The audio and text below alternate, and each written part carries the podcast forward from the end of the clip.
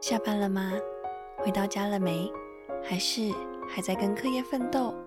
记得留一点点时间给自己，也留一点点时间给家人，那也留一点点时间给梦交换所吧。我们每个人一定都有过做梦的经验，可能是场好梦，可能是场噩梦，也可能是一场醒来之后会伤心难过，甚至是怀念好久好久的梦。在这里，有着做过梦的人们，分享着他们的故事。我是小白，这里是梦交换所，让我们一起成为彼此的梦中人吧。哈喽哈，欢迎来到梦交换所第四集，总算来到第四集了。这次呢，邀请到一个对我来说很重要的一位前辈，那我们就赶紧来邀请这位来宾吧。Hello，大家好，我是小布柯于安。所以我介绍完了？介绍要更多一点点吗？不用，没有，没有，没有，没有，没有，我只确认一下，你现在介绍完了是不是？刚刚听到你说那个开头的 opening，我觉得很感动诶，突然有一种当下来很想哭的感觉。真假的？没有吧？不要，哎、这里这里没有准备没有准备卫生纸，不好意思，不好意思，我下一次把它放到那个节目里面当中。最近还好吗？最近累炸了，所以我觉得跟我现在状态有关，就觉得哦，我也是一个做梦梦很多的人。然后好像没有一个时间是会有一个人来当你的梦中人去谈谈，就是最近发生什么事情这样。哦，了解。诶可是你本身这个是岔开话题，没关系。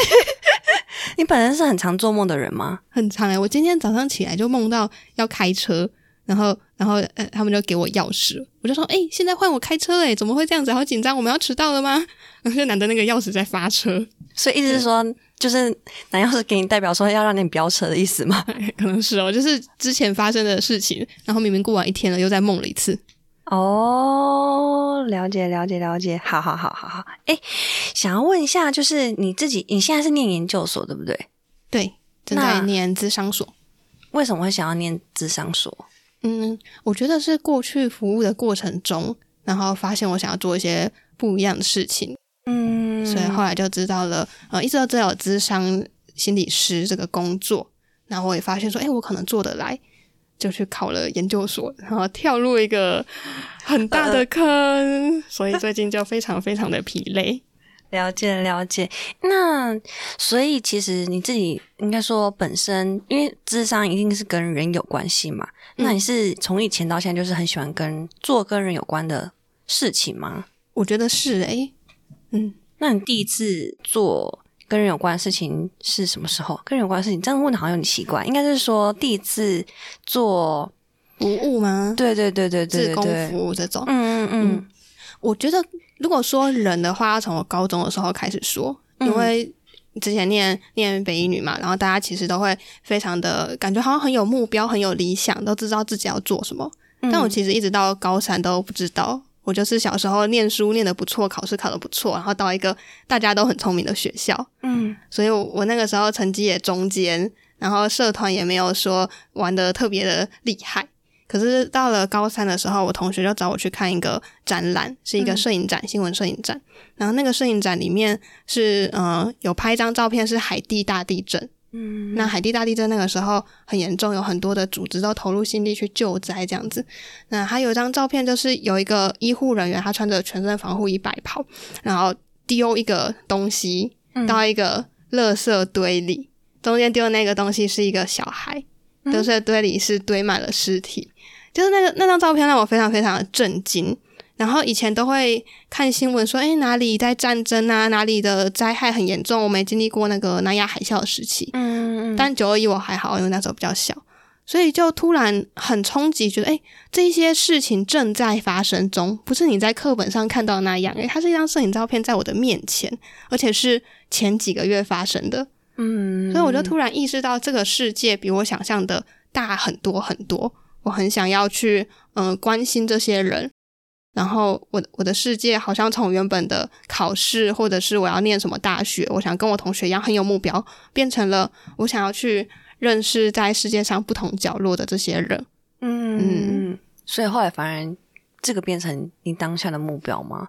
对，所以后来我就以那个时候是想新闻，嗯，或是传播，因为我很想要去记下这些人的故事，然后因此帮他们发声或帮他们做些什么。嗯就我觉得新闻记者或者做媒体是一个帮助弱势的工作，但那个时候没想太多啊。后来发现不一定是，你可以做别的事，所以就就就考上了台大的声传系，然后很想要当一个新闻人。嗯，所以等于是说，你高中的时候就开始进行服务。嗯，没有直接的服务，就是有一颗有一个梦想，是觉得我想帮助别人。嗯，那实际上面真的去实际的地线去碰到，你可能嗯、呃孩子啊，或者是人，或者是你实际上面做的事情，是在大学的时期吗？对，是大一的时候我就加入了服务性社团，叫嗯慈幼山友。嗯然后我觉得也是高中就有一个想法是，诶，大学生就是要参加服务队啊，要去服务小朋友。哎，我怎么没有？我我不知道这个想法怎么来的，但我就一直嗯就是这样子想，然后想说，如果升上大学就要去带服务队。嗯，那我大一的时候，就我朋友就找我去听服务性社团的招生说明会，结果我们两个去听招生说明会，他跑掉，我留下来了。我就知道已经这样结局。对，都是这种故事。反正我就我就留下来了，然后一嗯待就待了四年，就在这个服务性社团就一直出队啊、上课什么的。那你可以稍微跟听众朋友们介绍一下，主要在这个过程中你都是做什么样的事情吗？嗯我们的服务性社团是做一样，我觉得跟维克很像，是长期服务，然后陪伴小朋友的。嗯那是去陪伴花莲的偏乡部落的原住民的国小小朋友。哦，了解。我觉得我们很棒的地方是，因为我们是长期服务，所以每一个学期、每一年、一年接着一年，都会回去同一个国小，就会看着这些小孩慢慢的长大。可能我去的时候，我大一，他小一，然后嗯继续讲，哎、我大四，他小四，然后后来我毕业的时候，还有再回去跟学弟妹出一次队，就是到他那个小朋友小六毕业，然后他们因为是暑假，所以他们其实毕业典礼过了，再回来参加我们的营队。那我是已经毕业在工作了，再回去带队，结果我就跟他们编那个手环，就是很安静的编手环而已，跟小六的妹妹编一个下午。编完之后，我就自己默默的流泪了，在那边哭，我就觉得哦，好感动哦！我居然会这样子看着他们六年了。然后那些小六的妹妹就是正值他们比较早熟青春期，就直接笑我。那小布在干嘛？他就说我看到你们回来了，觉得很感动。所以那份感动是来自于说，在这这个过程当中，然后看见他们长大这段过程。对，而且是那一种，就是人跟人相处，好像我没有办法多为你做什么，嗯可是我知道你一直好好的在这里，嗯，看到就觉得哦，好好棒，好温馨哦，就真的是希望你们可以过得很好的那种感觉。了解。那其实我很好奇，就是你张焕，你在服务领域大概有几年啦？就是你从就是在进入到从接触到现在，应该有五年以上。哎，这个会不会这透露一点年龄？剪掉，完剪掉。全，哎哎，真的是完全透露年龄呢。从大一到现在，对我觉得我加入慈幼山友之后的服务是没有中断的，但我觉得那个嗯、呃付出的感觉，或是帮助别人的感觉，对我来说是一个很重要的充电力，嗯，动力跟会让我觉得我自己是一个很棒的人。那当我没有办法做事或没有办法付出的时候，我会觉得很无力，或是生活很没有意义。所以在不同的领域，虽然后来毕业了，其实还是会去找一些我可以做的事情去做。所以一直会驱动你不断走下去的原因是这个吗？是诶、好像又回到就是自我价值的部分。嗯真的是，当我当我在付出的时候，我觉得我是很有价值的人。嗯嗯，突然想到一件事情是，去年对去年去年我们一个活动当中，其实过程里面，我发现其实有，因为我们也是这样小组分享，然后我们不同学校啦。他就讲到说，他觉得很挫败，就他有出过服务队，可是他觉得很挫败原因是因为其实他不知道他在里面可以帮上什么样子的忙，跟他不知道要怎么做才可以跟小朋友建立关系，或是才可以跟伙伴们相处的很好。然后我记得那个时候我给他回馈的事情是，所以其实我们真正害怕的事情是，我发现我没有任何的价值，在这段过程当中，嗯，然后他他一听到的时候，就是整个哭，就是整个落泪。泪，对，然后我就跟他讲说，其实你不是一个没有价值的人。嗯。对，如果没有人在当，因为他可能是算是一个当一个后，那叫什么？后后辈，嗯，忘记那叫什么了。反正就是支援的组别，对对对对对，他可能没办法是第一线去跟小朋友相处的。可是如果没有他的支援的话，其他人其实也没办法做得很好。嗯对，然后每个人重点是能不能在于我们每个时间点跟每个当下，可以知道说我现在做的努力其实是整个团队的运作，它其实是影响整个团队运作的。那如果一个团队没有运作的很好的话，那谁来去陪伴这些小朋友？如果没有人把这个这个事情捡起来做的话，没错，对，然后就就后来就跟他们几个人聊天，就聊到说，其实我们很，我觉得，我觉得有没有有没有价值，在更更下面的一个层次是有没有被看见，然后这个看见，这个看见，我觉得有分别人的看见跟自己的看见，我觉得是蛮难的，嗯，因为像我自己有的时候，其实到某个阶段会觉得。可能大家都觉得，哎、做的很好，做的不错啊，好像你很擅长这件事情。可是我始终都觉得，嗯，可是我不知道我在这个当这个过程当中到底扮演什么样的角色，或是我好像没有感觉到你们所说的那么的好，因为自己的好对我来说都是很理所当然的。有的时候会不小心落入到这样的情况。那后来我觉得一个蛮重要的部分事情是。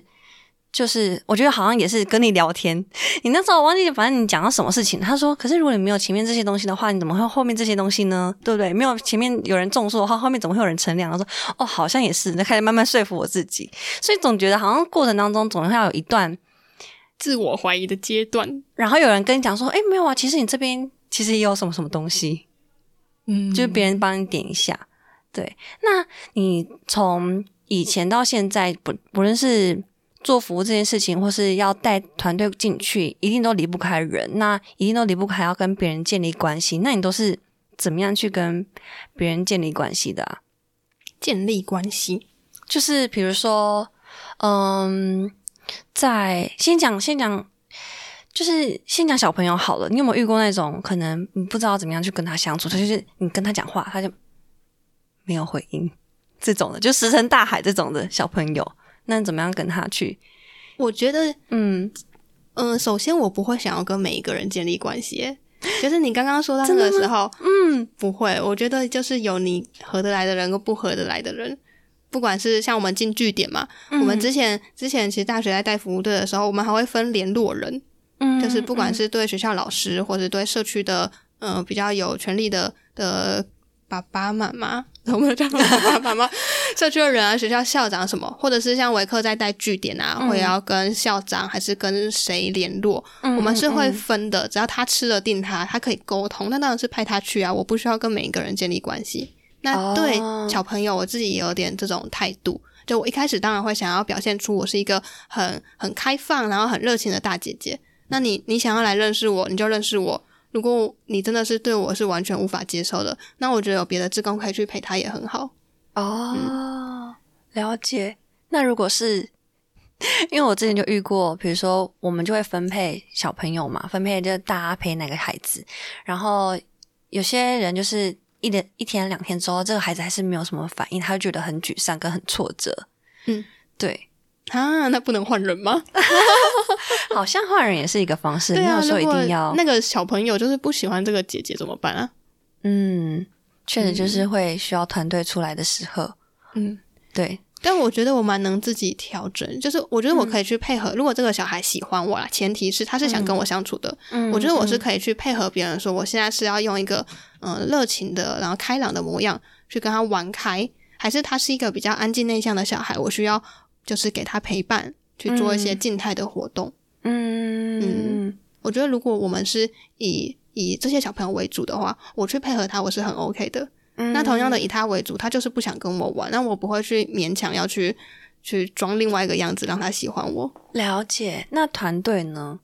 团队的关系哦，对啊，因为比如说，当我们是一个像您刚才讲到的，不论是当社长，或是可能带队会当领队，嗯当当我们是这个身份的时候，带领到全部的人去做服务这件事情的时候，我要怎么对，在中中间的居中协调，或是嗯，去怎么样去跟某个志工，或是跟嗯比较不太不知道怎么样去跟他怎么讲呢？就有些志工可能他不是很擅长跟人交际互动的这样的情况。我觉得我在那种第一次带队的，就是不认识的大群体里面，我是一个会很嗨的人，因为我觉得我这个领队的角色，如果我不主动的话，我不能要求我的队员主动，所以我会主动去跟他攀谈啊、尬聊啊、然后开玩笑啊，就是叫他叫他，然后假装挑拨离间这种事情，我都会做。那当然，我很清楚我的目的就是要让大家开心一点、热络一点。嗯嗯嗯嗯嗯嗯。然后，如果他真的，他真的 像你说的石沉大海，完全不讲话，我觉得我会事后去关心他，哎，就是想说，哎，那他在这里这么不开心吗？还是他只是真的比较需要独处的时间？哦，那我就可以调整我的跟他互动的方式，嗯嗯嗯，可能不要在公开场合开他玩笑，但我私下去跟他聊天，嗯，或是我发现说，哎，他其实只是比较内向，我多开几次，他内心很闷骚的，搞不好也是啊。了解，所以其实，在过程当中，你有遇过比较不知道怎么样跟他相处的伙伴吗？我觉得我比较没有办法跟年纪比较大的伙伴互动。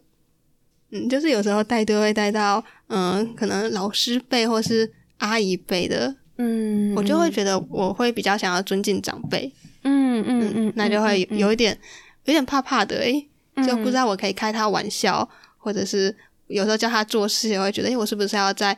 尊敬一点，嗯，但我内心也很挣扎，因为我同时会希望说，我所有的队员是一视同仁的。对对对对对对对。所以现在这个课题还是没有解决。就是祈祷，啊，拜托不要让我遇到年纪比较大的人当我的队员，或者就是让伙伴、其他伙伴去跟他互动。对对对，就让哎，拜托那个吃的定长辈的人跟我配搭。我怎么听到好人在，好像有人在许愿？嗯，我觉得，我觉得其实我之前有有过这样的，我觉得跟你状态是一模一样。可是，其实我的自己本身会是，有时候我会不知道那个分寸应该拿捏到哪边，因为有些长辈就是他有些就是可以真的跟年轻人很合得来的，然后合得来合就合到，我觉得这样真的没有问题吗？就是这样真的不会没有礼貌吗？可是因为他们很亲吧，所以他们的互动就是非常非常的良好。可是反观我要跟他互动的时候，就觉得嗯。但我应该没办法跟他一样去找到这样的长辈跟他们相处。但我觉得到后来，后来真的是，我觉得有一次是，嗯，有一个就也是团队里面有就是这种退休人士，然后他就跟我讲说，他其实一开始进来的时候，他自己他其实自己心心中也会有很多挣扎，就他有他的挣扎，我们有我们的挣扎。哦，他也想要我们跟他好，对他怕他年纪很大，对融不进去团体，你知道吗？然后因为都会发自我介绍嘛，对，然后里面就发现，哎。高中生，嗯，大学生、大医生，就是这些。然后他自己也会紧张，因为真的是大家讲我才知道哦。然后就是社会人士有社会人士这样想法。然后你知道，高中生也会有，高中生也说：“哎，我们中间有个社会人士，不知道他会不会觉得我们很屁或者什么的。”所以大家其实都很紧张，然后不敢拿出来讲。对对对对对对对。然后真的是，我就觉得真的是到因为。可能团队大家都熟了，然后后面很热络之后，大家才会拿出来讲，就当成一个小小开玩笑的方式去去讲这个，然后也让大家可以稍微舒压一点点。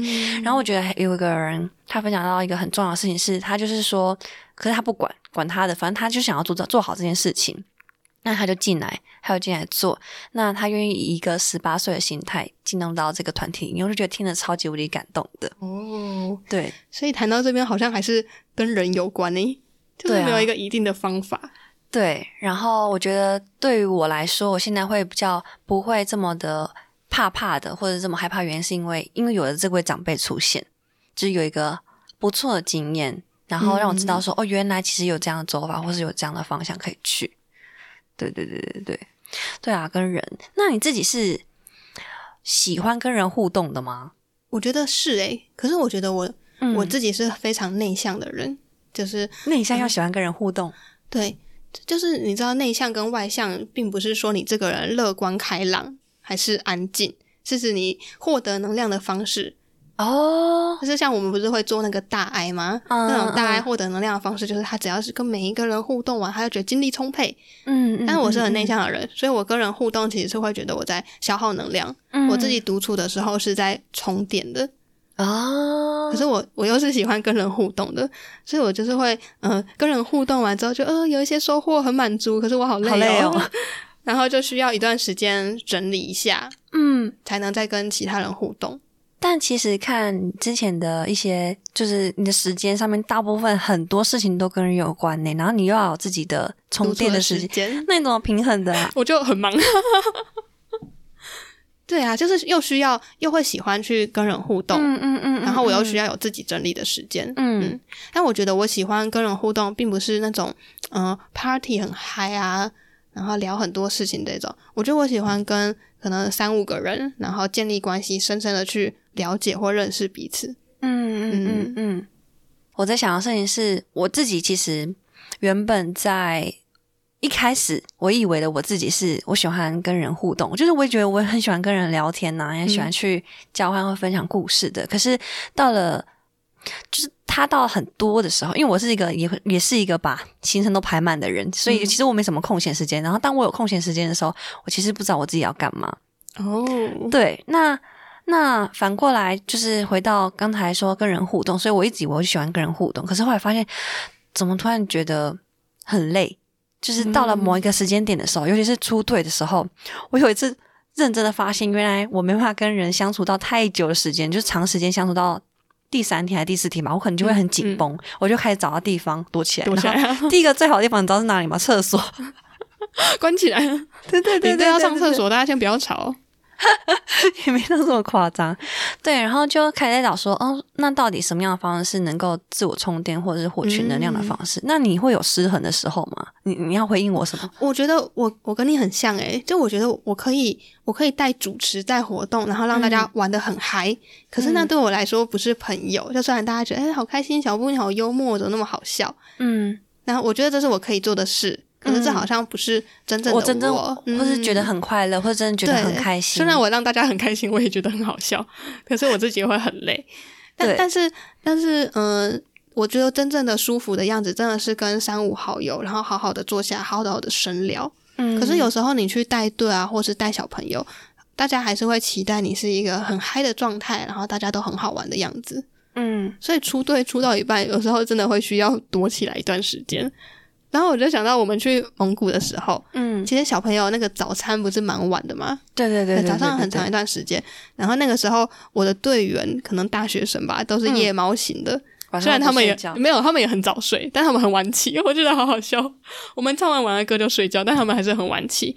然后我就我就跟我的领队配搭，我们就会很早起来去厨房写日记，哦，他写他的，我写我的。然后不讲话，对，不讲话，不讲，没有讲话。那如果有小朋友比较早起，他们我们就会简单跟他们互动，就可能拿我的日记本跟他画画，嗯或者是拿手机跟他看说，诶，我昨天有拍到什么照片跟他分享，嗯，就是会有自己独处或者是跟小朋友独处的时间。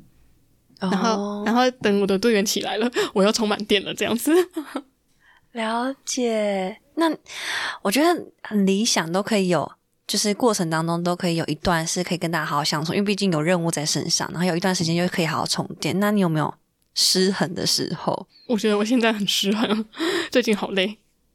那你会怎么样去应去应对呢？我会写日记，就是我觉得写字书写对我来说是很重要的一件事情。嗯嗯，然后我的日记是有分纸本日记，是任何人都不能看的那一种，嗯就会写很多的情绪啊、想法，或是规划，或者写天马行空的东西，或者我做的梦，我都会写在日记里面。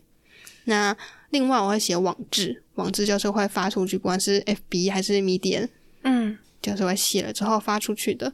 那我觉得在写的过程中，对我来说都是一个整理，所以我可能需要嗯出完一次队，然后有休息一段时间去整理完了，才能再去出下一次队，或是做很大量的社交。那你觉得那个时间大概多长？休息时间吗？对，哎，我觉得很很不一样哎，就真的是看你前面社交花了多少能量。我的天啊，等于就是说你前面到底到底到低到哪边去？对对对，就是那个电量多低，然后我就要慢慢冲冲冲回来。而且我的那个我的电脑里面有一个叫做写写的资料夹，write 那个写写写，然后里面会有有排程，就我会把我想写的东西打下来。然后最近打开就是有一堆标题的都没有内容，所以我就觉得最近好疲累哦，怎么会把生活过成这个样子？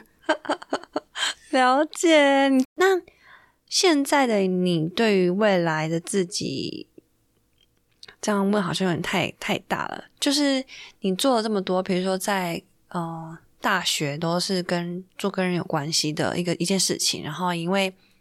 自己的经经历，然后去做了动物价值工，然后到现在做了智商师。你自己对于自己，你是不是对你自己有很多的期待？对自己的期待，嗯，我觉得我是一个会做生活规划的人。我会去想象我五年后想要在哪里，然后去核对说，那我现在有没有走在这条路上？嗯，但我其实不会对自己有太多的。限制或目标的设定，我不会觉得我一定要怎么样啊。就我觉得这是一个慢慢靠近跟慢慢修正，然后成为一个自己喜欢的样子的人。所以你现在期待五年之后的自己是什么样子的？嗯，我希望我是一个心理师，然后最好可以在花莲工作，可能可以养一条狗。这样会又又具体又模糊。对啊，确实是，确实是没有错。对，可是我就不会觉得我我要我要什么做什么工作买多少，哎，买多少房子，一件都买不起。所以你是从什么时候开始，就对于你自己的人生规划会有很明确的目标，就是应该说会做这件事情？嗯，还是这是你本来的习惯吗？要往回想，好难哦。嗯。就像其实刚才在讲你在讲日记的时候，我也很好奇说，咦，你是从什么时候开始有写日记这个习惯的？哦，日记比较好回答，日记是高中，因为高中的时候没有联络部了啊，对对对对对对，所以嗯，我们高一的老师就有有分享，所以就希望大家都要有自己的一个 schedule，他就用 schedule，我觉得他很台很好笑，嗯，就是要有自己的一本行事历，你要自己去记得说什么时候考什么试。因为高中也没有导师嘛，也没有也没有学艺会帮你抄联络簿，说明天考什么，今天写什么作业。他就很强调跟我说，你们要安排好自己的念书的时间、考试的时间，安排好自己的生活。所以其实我高中的时候就有一本行事历，上面就会写，呃，哪一天要考什么啊这种。那当然是高中生活比较简单，就比较比较好写。嗯，然后到后来我的习惯是。我会除了写行事历之外，我会在空白的地方稍微写我这一周可能要做哪些事情，因为有时候你看那一天是是不够的，嗯，就你要稍微想，哎，我下个礼拜有重要考试，所以我这个礼拜可能要完成哪些事情，哦，然后渐渐的就会变成，嗯，我要完成的事情加上一些小日记或是心情或者想法，所以这个习惯有一直延续到大学，到了大学就会变成有更多的。嗯，除了要做的事情，还有一些心情的笔记，后来就变成日记，然后也会，它它后来变成有点像我的发想的小本子，就我会把一些新的天马行空的想法记下来，然后跟别人讨论事情，我会记在上面。都没有断过的时候吗？没有哎，这个我行事历的习惯维持非常非常的久，但日记当然是有时候会停一下，然后有时候多一点，有时候少一点。嗯，可是只要只要是行事历那一本，我一定是每一年都有的哦，很有毅力。我都是写一下好，然后可能出队之后就就就就就会断了。比如说有一些任务型的事情来的时候，我是哦这一班有点太累了，都在忙什么什么什么什么，然后就会断。然后发现哎，上次写好像是一个月前。嗯，那那你怎么知道你最近要做什么啊？也是会打在那个啦行事历上面，就是因为我们都有桌历。现在工作嘛，就有桌历，就桌页上面就会写开会，就这样。所以那个那个，我不知道那个对你来说，就是是不是像是你那个形式历？对，但是我再多一点点，我的开会可能会有开会的发想，你那个桌历就不够。哦，对啦，对啦，也是，也是，嗯。所以那个形式力对我来说有点像生活的集大成，就什么东西最后都会连到形式力上面。嗯，然后没有那一本，我就会没有办法生活了。